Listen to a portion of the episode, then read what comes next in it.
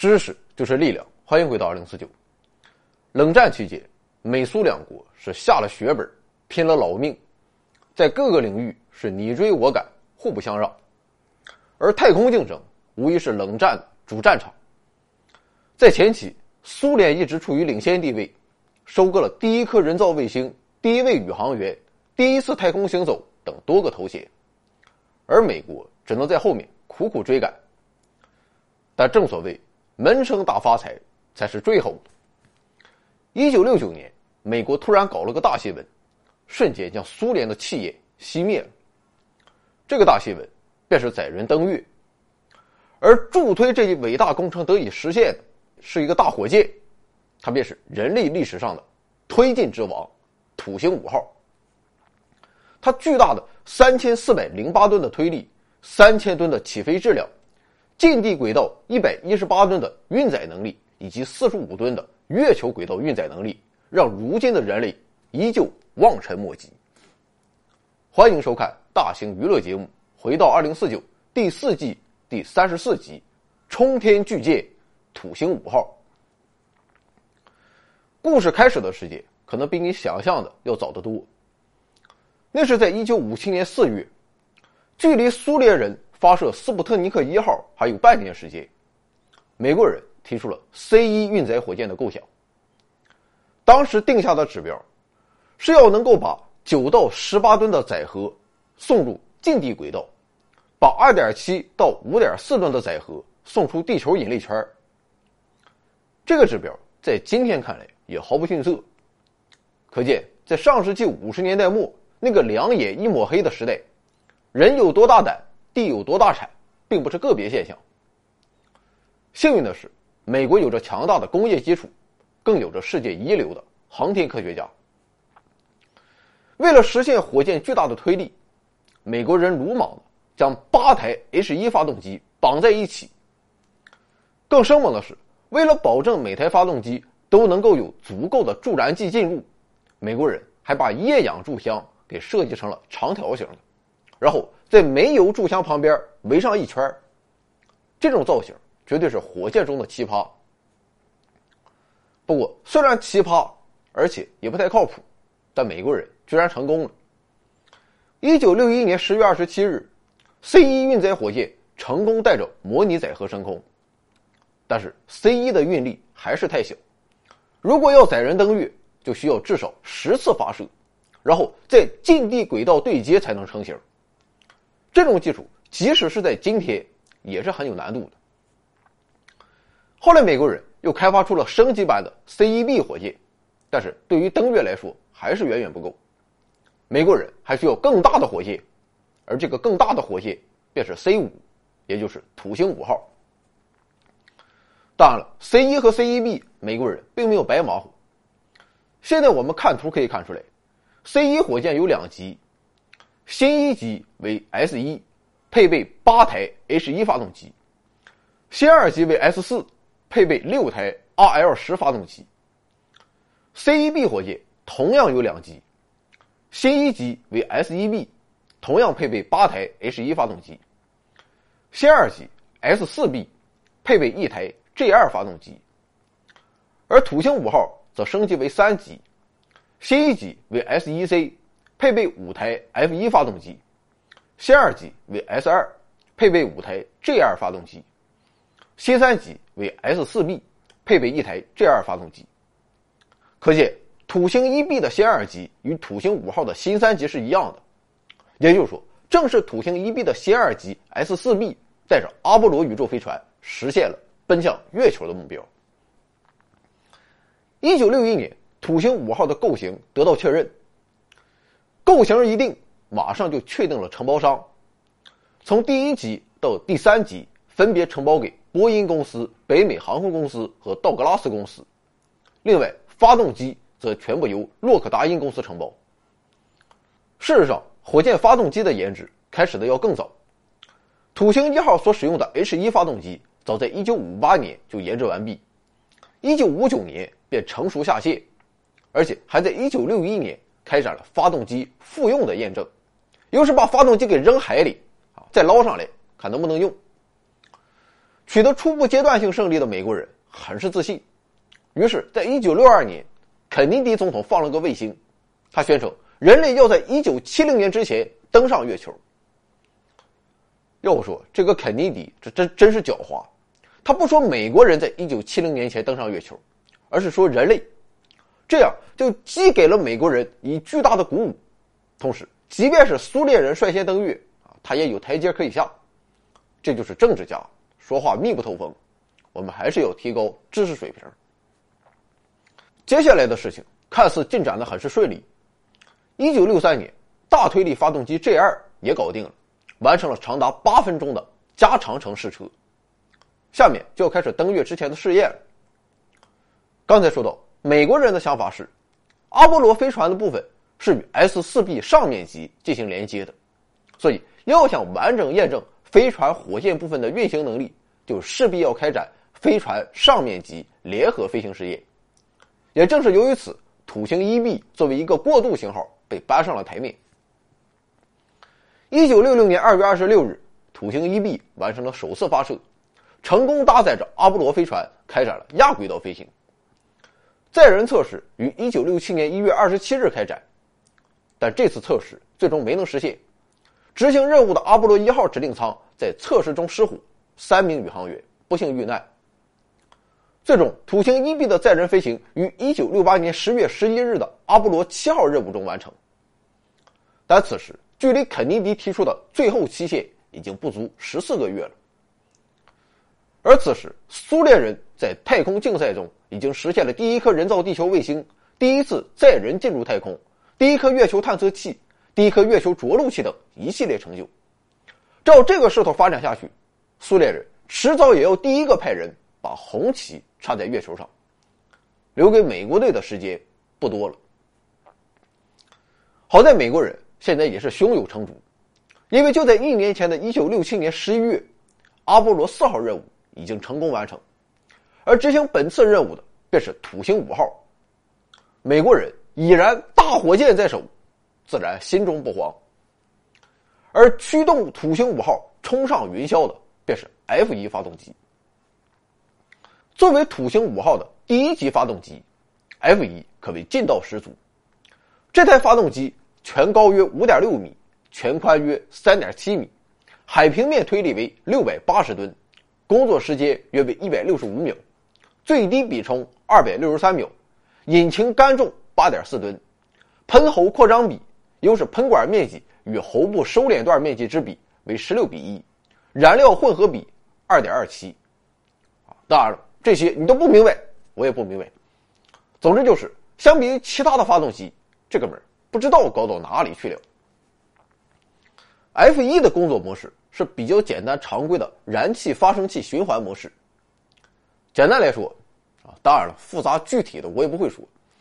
这种循环模式就是火箭发动机的燃烧室需要让气体处于高温高压的状态，以便气体尽可能的在喷管外膨胀，从而产生强大的推力。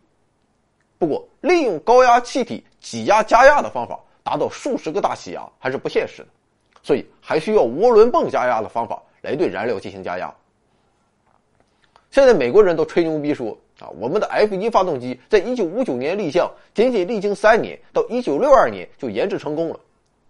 事实并非如此，F 一发动机最早的研制时间可以追溯到一九五五年，当时第一颗人造卫星，人类还不知道会以什么样的形式存在。F 一发动机的原案是美国空军提出的四百四十五吨推力发动机计划。这个推力的发动机，就算放到今天，也足够秒杀绝大部分的火箭发动机。美国军方把这一高难度的任务交给了专门从事液体燃料火箭发动机设计与研发的洛克达因公司。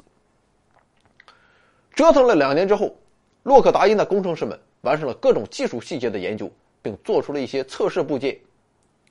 可能是美国军方的钱给到位了，洛克达因公司这活干的也是毫不含糊，他们还造出了一台全尺寸的推力式，并在1957到1958年间开展了若干次点火测试。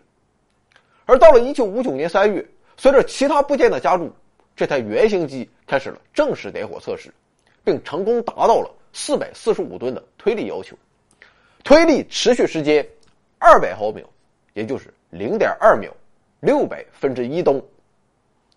确实，这个时间有点短的不像话了，但甭管多么短，好歹这哥们儿他是达到了目标，至少说明这个发动机还是有希望可以做出来的。于是，在优化了一些问题之后，深受鼓舞的工程师们于一九六零年三月建成了全尺寸燃气发生器，五月就造出了全尺寸模型，并于当月的美国武装部队日在爱德华空军基地显摆了一番。十一月，涡轮泵也制造并组装完成。一九六一年四月六日，安装了燃气发生器与涡轮泵的复合系统首次短程试车，测试圆满成功，峰值推力达到了七百二十九点五吨。此时距离土星一号首飞还有半年，一切看起来都是那么的顺利。但是美国人的好运似乎用完了，如果要完成登月任务。F 一发动机需要工作数分钟，而长程试车与短程试车的要求是完全不一样的。所以，虽然 F 一的短程测试取得了成功，但很多在长程测试中才会显露的问题都被美国人选择性的忽略了。这些问题如果不解决好，不单登月是无稽之谈，更要以航天员的生命为代价，而且说不定也要成为苏联的笑柄。总的来看，问题来自于三个方面。首先是喷注器，这个喷注器它不是单个的喷嘴而是一个燃料喷嘴的阵列。问题就来自于这个喷嘴它太多了。大致来看，喷注器位于燃烧室的上部，下面是极高温高压的正在燃烧的混合燃气，上面则是源源不断输入的燃料与氧化剂。而为了保证燃料能够均匀充分的混合。就要求在这个分界面上密密麻麻的打上数千个孔。比如说，最终的土星五号需要三千七百个燃料喷嘴来喷射煤油，两千六百个燃料喷嘴来喷射氧化剂。这要是设计师有密集恐惧症啊，当场就得晕倒。这么多喷嘴做起来倒是没有什么难度，但是要让这么一个千疮百孔的东西去承受数千摄氏度的高温、数十个大气压的压力。还要持续工作数分钟，还要保证内部的孔洞及管路不发生堵塞，这他妈就不是人干的事儿。怎么办？有困难要上，没有困难，创造困难也要上。于是，洛克达因的工程师们又开始了新一轮的自我奋斗。这事儿要是搁现在，虽然也难办，但并没有那么难。毕竟现在人们已经有了计算流体力学和热动力学的强大软件儿。但是当时的计算机的工作能力实在捉急，所以工程师们只能制作缩比模型，然后在一个非常低的压力下进行燃烧模拟实验，再利用高速摄像机来进行拍摄，最后再进行分析。就是在这种弱智办法的指导下，洛克达因的工程师们硬是把合适的喷注器给做出来了。做是做出来了，唯一的问题是燃烧不是很稳定，会稍微震爆一下。不过，人们认为这是小问题，完全在可以控制的范围之内。于是，在一九六二年五月二十六日，F 一发动机成功进行了静态长程试车，测试成功。这次成功着实鼓舞人心。但正所谓不折腾不成活，就在所有人都以为 F 一发动机已经正式可用的时候，六月二十八号，燃烧不稳定的问题直接干废一台 F 一发动机。这玩意儿可是花了不少钱，甚至惊动了总设计师冯布劳恩。据说他面无表情的写道：“这个问题又占领高地了。”面对如此棘手的问题，马歇尔太空飞行中心立刻成立了燃烧稳定专项委员会。洛克达因公司也在1962年秋天成立了自己的专项委员会。同时，冯布劳恩也不断的给上层输送信心：“放心，你们一万个放心。”发动机就是小问题，马上处理好。还有我冯布劳恩搞不定的事情吗？终于，在大家的不懈奋战之下，到一九六三年一月，这群哥们儿又干废了两台发动机。此时的 NASA 已经有点心灰意冷，载人航天部主任霍姆斯甚至已经开始寻求替代方案来实现载人登月了。但是推倒重来哪是那么容易？好在洛克达因公司的工程师们并没有放弃，在历经了长达十二个月的排查与试验后，他们终于设计了新的喷出器。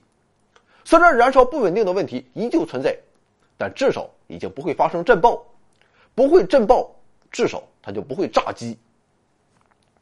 一九六四年七月，洛克达因公司收到了续命的两千两百万美元的拨款。有钱了，那事儿就好办了。最终，又经过六个月的艰苦会战，燃烧不稳定的问题终于得以解决，不稳定时长从以往的一千六百毫秒下降为不足一百毫秒。F 一发动机的喷注器终于在一九六五年一月顺利验收。当然了，此时燃烧不稳定的现象依旧存在，只是处于可接受的状态。至于为什么会发生这样的问题，人们还是不清楚。这样的问题也在未来很长一段时间内。依然存在。第一个大问题算是基本解决了，第二大问题是涡轮泵。火箭的心脏是火箭发动机，而火箭发动机的心脏则是涡轮泵。涡轮泵需要把燃料以极高的压力送入燃烧室，这哥们儿要是出现个三长两短，轻则导致室压不足，重则直接炸泵，反正必须得稳定运行，差一点火箭它就上不去。但是要想稳定运行，着实不易，因为涡轮泵具备两个特征：一是功率大，二是热环境复杂。我想这两个特征也就不用过多解释了，毕竟我也解释不出来。但是这两个特征会导致运行的不稳定，却是显而易见。好在这个问题看似十分棘手，但却并不是那么难解决。归根结底，其实就是一个工件如何在给定的压强和温度梯度下。如何顺利工作的问题。更为具体的看，涡轮泵发生震爆，往往是由于涡轮叶片以及涡轮轴的材料问题所导致的。既然已有的材料扛不住，那就换成更高级的那就行了。于是，在经过十一次的试验失败后，洛克达因的工程师们最后选择了一种高温镍基合金。这种合金在今天稀松平常，但在五十多年前却是地地道道的黑科技。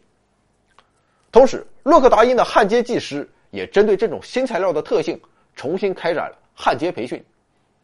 最终，在这两种方案的联合作用下，涡轮泵的问题也算是解决了。第三大问题是出现在推力室。所谓的推力室就是燃烧室加喷管，这哥俩面临的问题也不一样。燃烧室是环境严酷，而喷管则是过于复杂。燃烧室这个地方，基本上就和太上老君的炼丹炉有的一比，它每秒钟要接受一吨的煤油以及两吨的液氧流入和点燃，同时需要产生四百五十吨的推力。由于喷管的存在，气体会在扩张段膨胀，由此进一步将推力提升至六百八十吨，这会让整个燃烧室的压强保持在七十九个大气压，而喷管。则是由一百七十八根初级管路和三百五十六根次级管路组合而成。如此复杂的管路系统，其焊缝长度就达到了约九百米，还要保证不能出错。总的来看，这第三大问题也并不是太难处理。推力是面对的只有单纯的耐热耐压问题，用好材料那就行了。一般的推力式用的是镍银合金，而 F 一比较大，它用的。是 X 七五零镍合金，不过这个合金含有铝和钛的成分，这两种金属会在表面产生氧化膜，于是洛克达因的工程师们在出厂前先电镀一层纯镍，以此来隔绝氧化作用。而喷管的复杂性问题，工程师的解决方案是使用循环来进行收束，而为了解决循环的受热问题，工程师们又让燃气发生器的废气分一部分通过循环。这样就能够适当的降低温度了。总之，不论是经过了怎样的折腾，也不论你听没听懂，反正问题都一一解决了。一九六五年四月七日，装载新一级的五台 F 一发动机完成全系统试车，土星五号的第一级动力准备就绪。第一级的发动机搞定之后，我们再来看一下土星五号第二级和第三级所使用的 G 二发动机。要说这个 J 二发动机，我们就得先介绍一下它的前辈 RL 十发动机。与 F 一不同的是，RL 十发动机是美国第一款真正意义上的液氢液氧双组分发动机。这款发动机非常成功，一经诞生便得到了广泛应用。比如土星一号新二级用的就是 RL 十发动机，后来 RL 十发动机又用在了半人马座的上面机上，直到现在 RL 十发动机还在服役，而且一直在推陈出新。RL 十的成功给了美国人很强大的信心，虽然它的推力仅有六点八吨，但至少以后大推力液氢液氧火箭发动机是可以参考这个来做的。有了蓝本，NASA 确实有点忘乎所以了。面对登月任务，他们决定把 RL 十推力的小数点给去掉，让新的发动机，也就是 G 二的推力达到六十八吨。后来还是觉得不爽。索性在一九五九年秋天改成九十吨。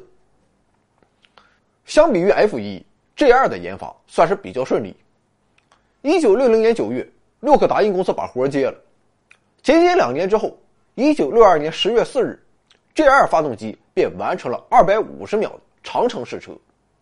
一九六三年，G 二的生产线进入满负荷生产状态。同年，随着二次点火需求的提出。G 二又在十一月二十七日完成了八分钟的超长程试车。当然了，在顺利的表象之下，G 二的研制也同样遇到了大大小小的各种问题。归根结底，这些问题的核心都在于液氢与液氧独特的性质之上。确实，作为火箭发动机燃料，液氢液氧的效率那是不知道高到哪里去了。但同时，它们的理化性质却十分不稳定。比如说。液氢本身的沸点极低，所以就要做好保温工作，以防过热变为气态。如果处理不好，让氢气泄露出来，可以想见，在地球表面常温且满是空气的环境下，这就是个定时炸弹。为此，工程师们将所有的液氢管路、泵、连接节点等都进行了重新的设计，比如外部增加了一层真空隔热套，以最大程度的减少液氢蒸发。所有的连接节点都采用了新开发的压力驱动式密封结构，以保证氢气不会因为缝隙而散逸。由于效果不错，所以这套方案也被用在了液氧组件、氦气罐以及燃气组件中。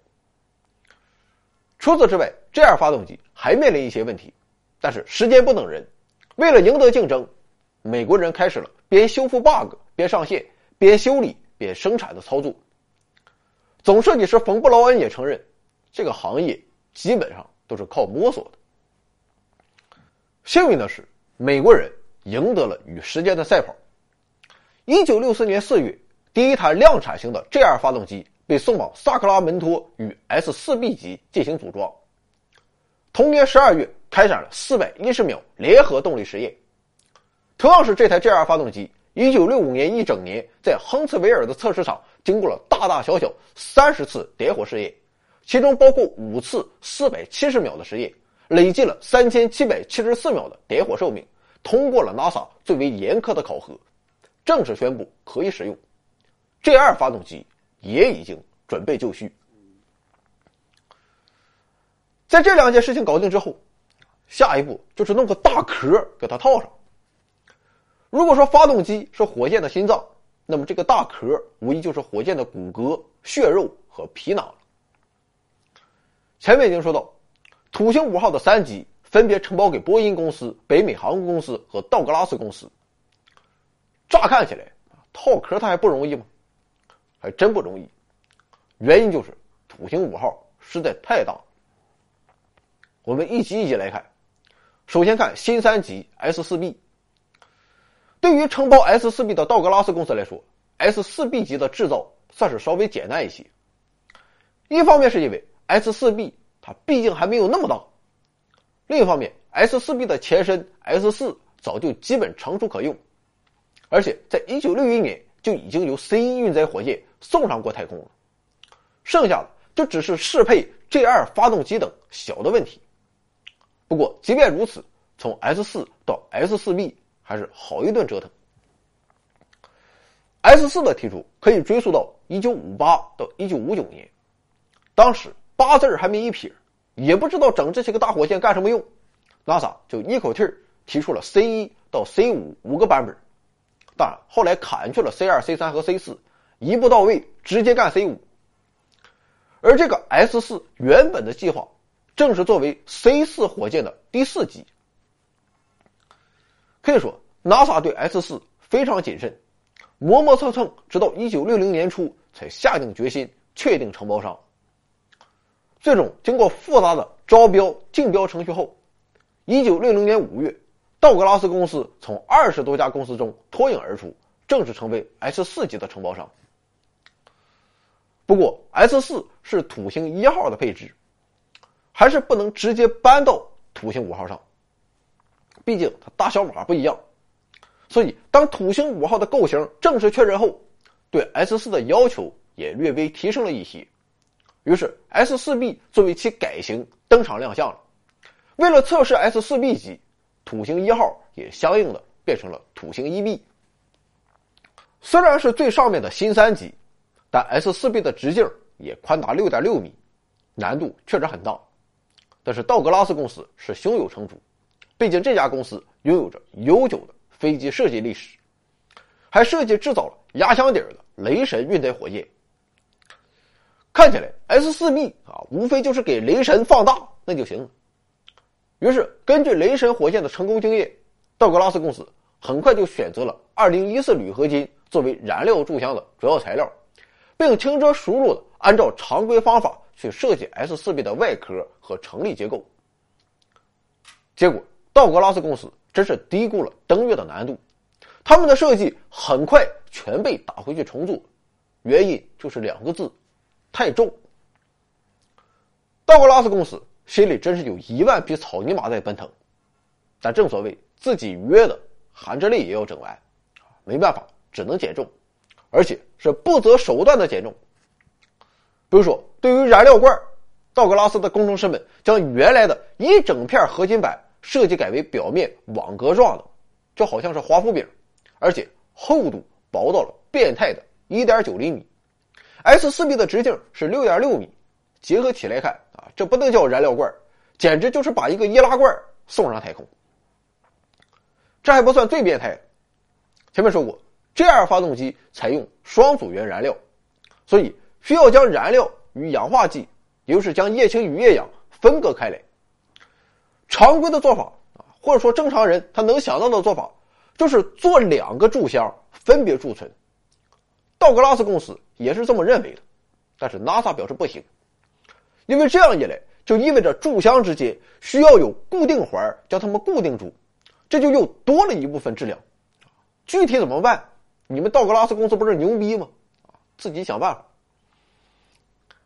无奈之下，唯一的办法就是将燃料柱箱做成一个。然后在里面再加个隔板来分隔液氢与液氧。这个隔板是个曲面壳，不过它由两层铝板夹一层蜂窝状的玻璃纤维隔热层组成，总共厚约五厘米。而氢箱与氧箱则共享一个半球形底座，也由类似的结构组成。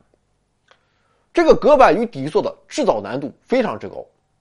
总之，经过一系列不知道高到哪里去。而且要了亲命的操作后，道格拉斯公司总算完成了任务。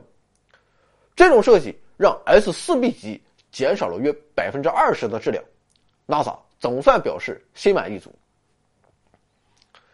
除了燃料箱之外，作为一个完整的火箭机，S 四 B 还包括上下循环、极尖段、外轴围壳等结构。这个上下循环分别位于 S 四 B 的顶部以及底部。它的作用是支撑燃料箱，同时在它的上面还安装有火箭的控制系统，用于发射前与地面连接。极尖段的作用是连通 S 四 B 与 S 二级，中间还藏着这个辅助推进模块，这个模块的作用很大。S 四 B 需要两次点火，而在两次点火中间，不仅人会失重，燃料也会失重，所以就需要一个小的助推火箭推一下。让燃料沉到底部，所以又叫做沉底火箭。除了辅助推进模块之外，极尖段中还藏着若干反冲火箭，作用是帮助登月舱与飞船系统快速分离，外周的围壳就很好理解了，作用是保护燃料箱，同时中间也有各种各样的成立结构。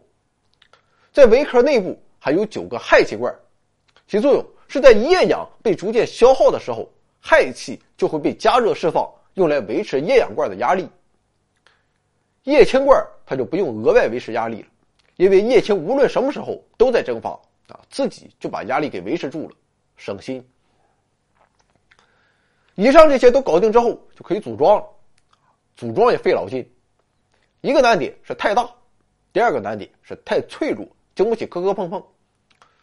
最费劲的还有属将液氧箱与液氢箱焊接在一起。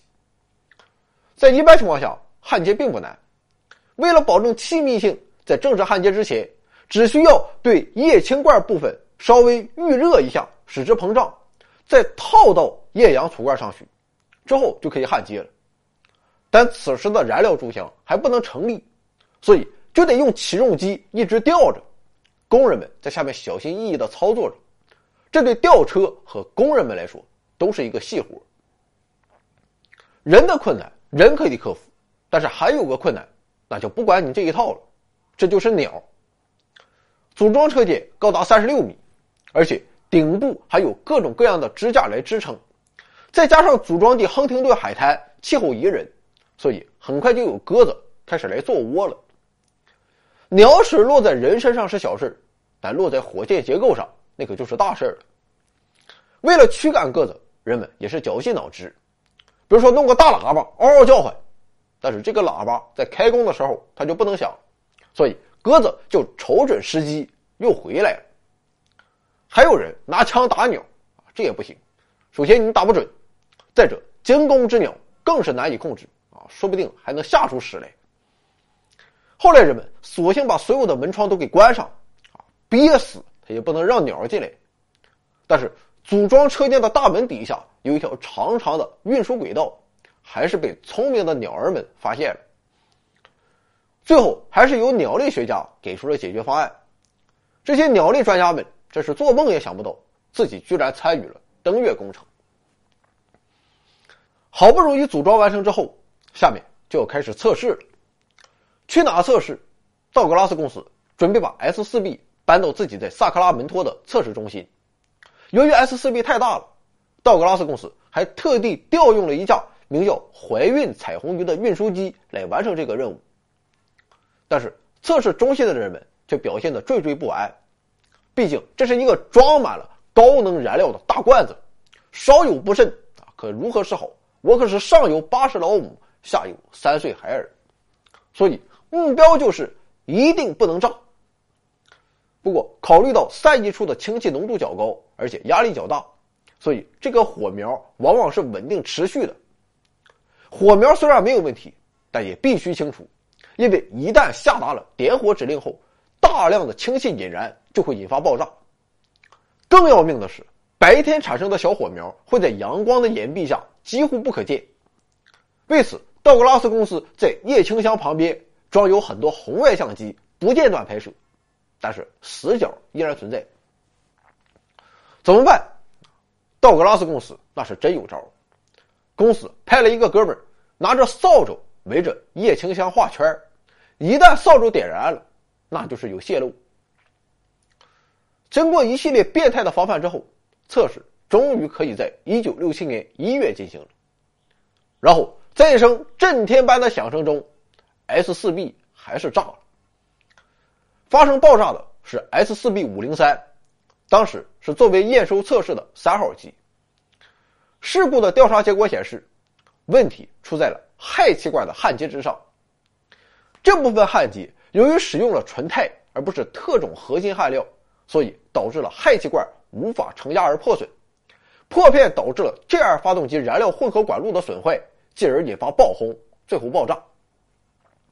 不过好在 S4B503 的问题是人为问题，在强化了生产过程的管理之后，同年五月，S4B503N。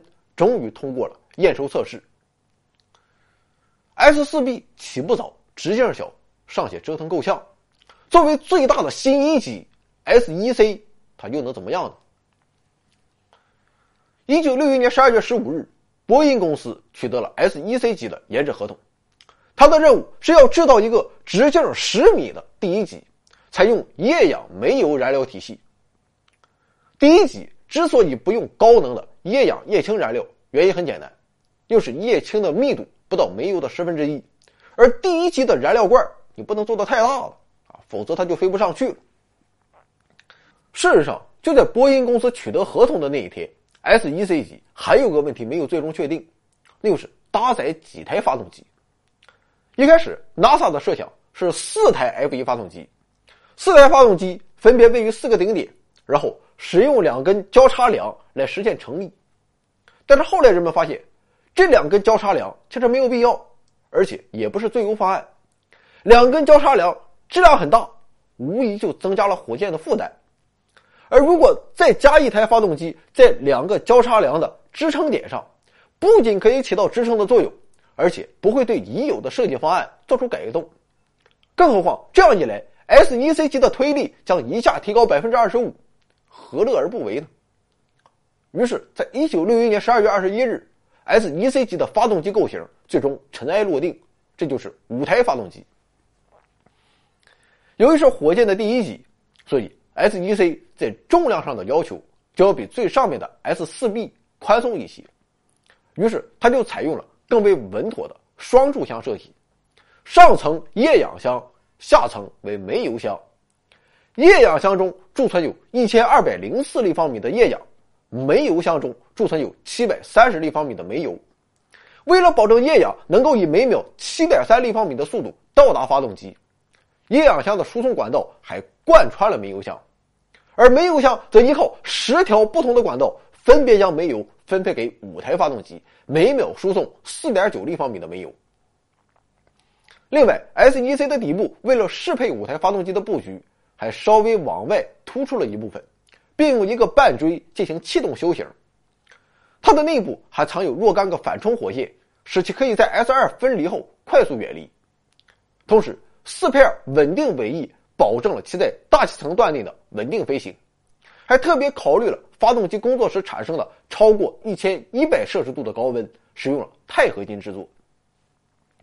特别值得一提的是，在飞行测试版中，S-1C 还有几个摄像机，用来观察燃料罐内机构的运行情况。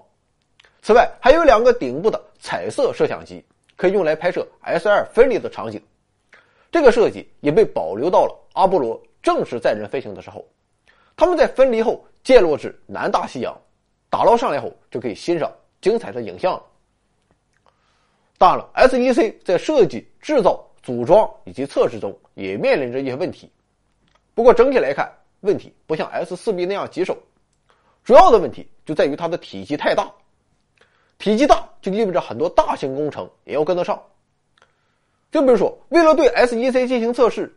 美国特地在密西西比州建设了一个巨大的测试装置，这座建筑高达一百二十四米，成为了当时密西西比州最高的建筑。除此之外，SEC 的焊接问题也一直影响着这一级的进度。一九六三到一九六四年，由于焊接问题所引发的燃料箱质量不可靠的问题，导致了 SEC-T 全系统测试组件延迟六周才得以交付。一九六四年十月，液氧储罐的焊接问题导致了 SEC-S 也跟着推迟，而不断发生的其他小状况也拖累着整个项目的进度。不过，好在所有这些问题最后还是得到了解决，而且波音人家还真是不着急。为什么不着急？因为工程进度延迟的不止他一家，中间的新二机 S 二也是难兄难弟。刚才我们已经发现。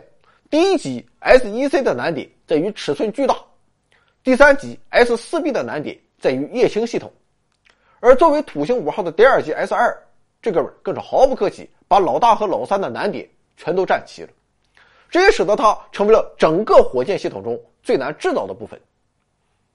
在最初的设计中，S-2 的直径被定为6.5米，高度为22米，由四台 J2 发动机提供动力，作为土星二号的第二级。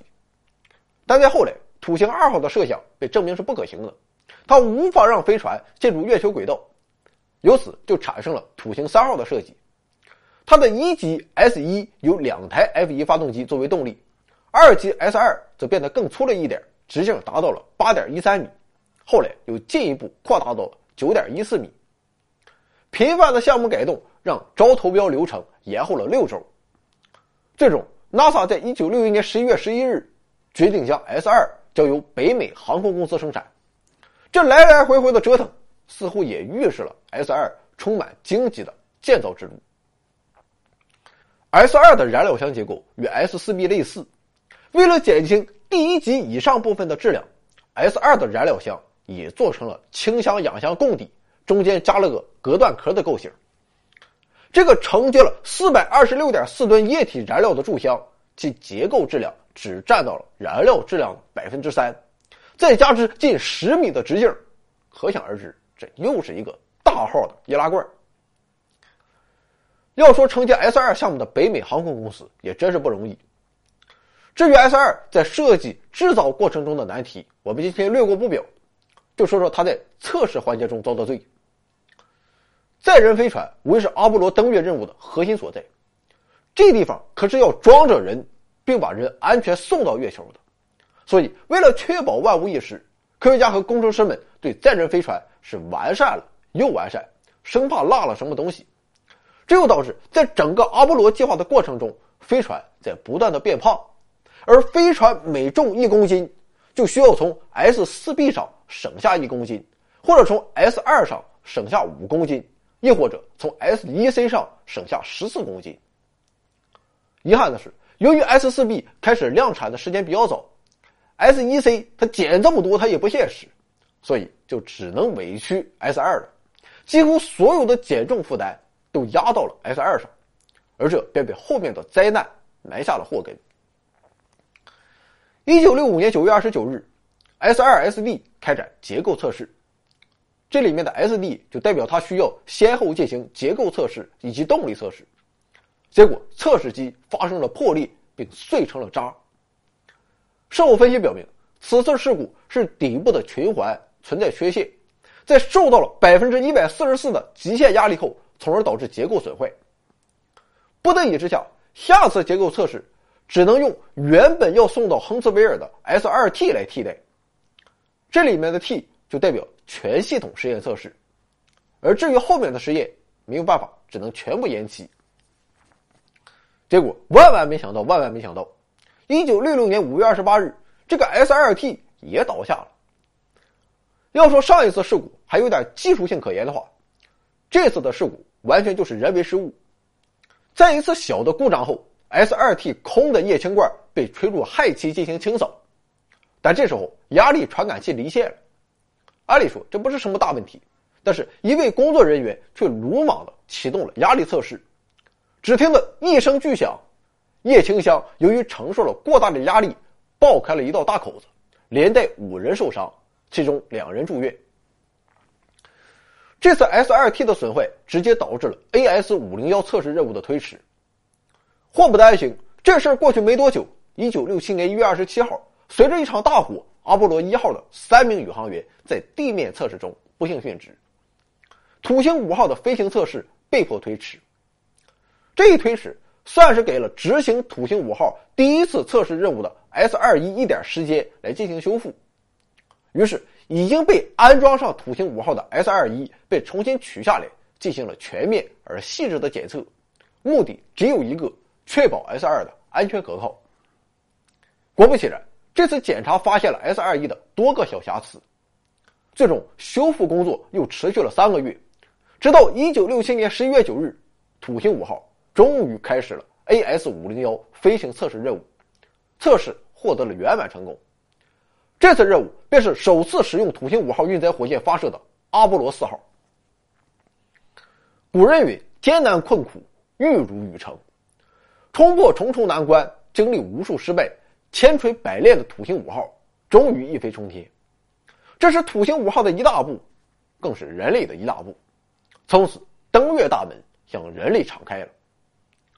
火箭之父乔尔科夫斯基曾说：“研制火箭就好比在刀尖上起舞。”土星五号的研制更是将这句话发挥到了极致。无论是 S 一 C、S 二还是 S 四 B，从发动机到外壳，土星五号这个庞然巨兽的每个部件都承载着千千万万工程师以及一线工人们的智慧与汗水。从1959年论证到1967年首飞，土星五号足足走过了八年的坎坷发展历程。在这八年间，人们实现了从草图到实物的巨大转变，这是前人从未完成过的事业。总之，探索未知的旅途是一条光荣的荆棘之路，道阻且长，注定不会一帆风顺。但唯有这份勇气，才是照亮人类短暂历史的永恒光辉。Peace up, A Town down. Yeah, yeah. Okay, okay. Usher, usher, usher. Let's go.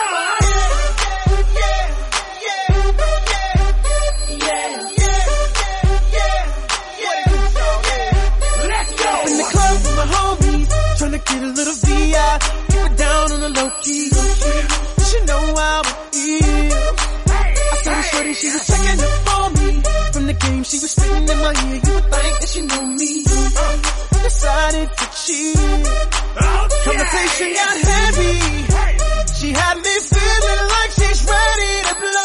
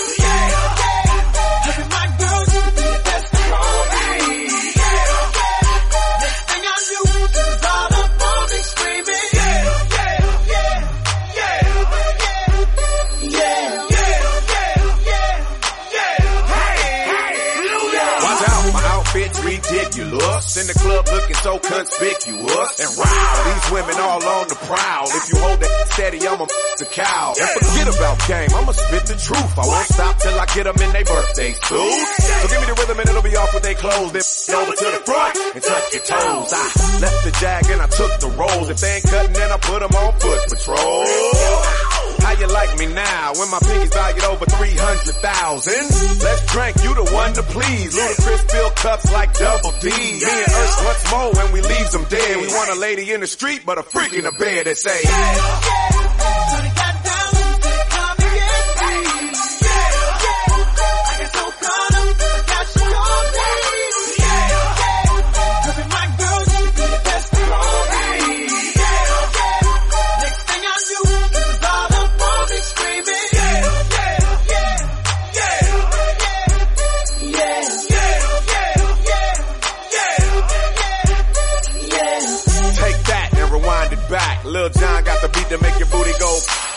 Take that, rewind it back. Ursher got the voice to make your booty go.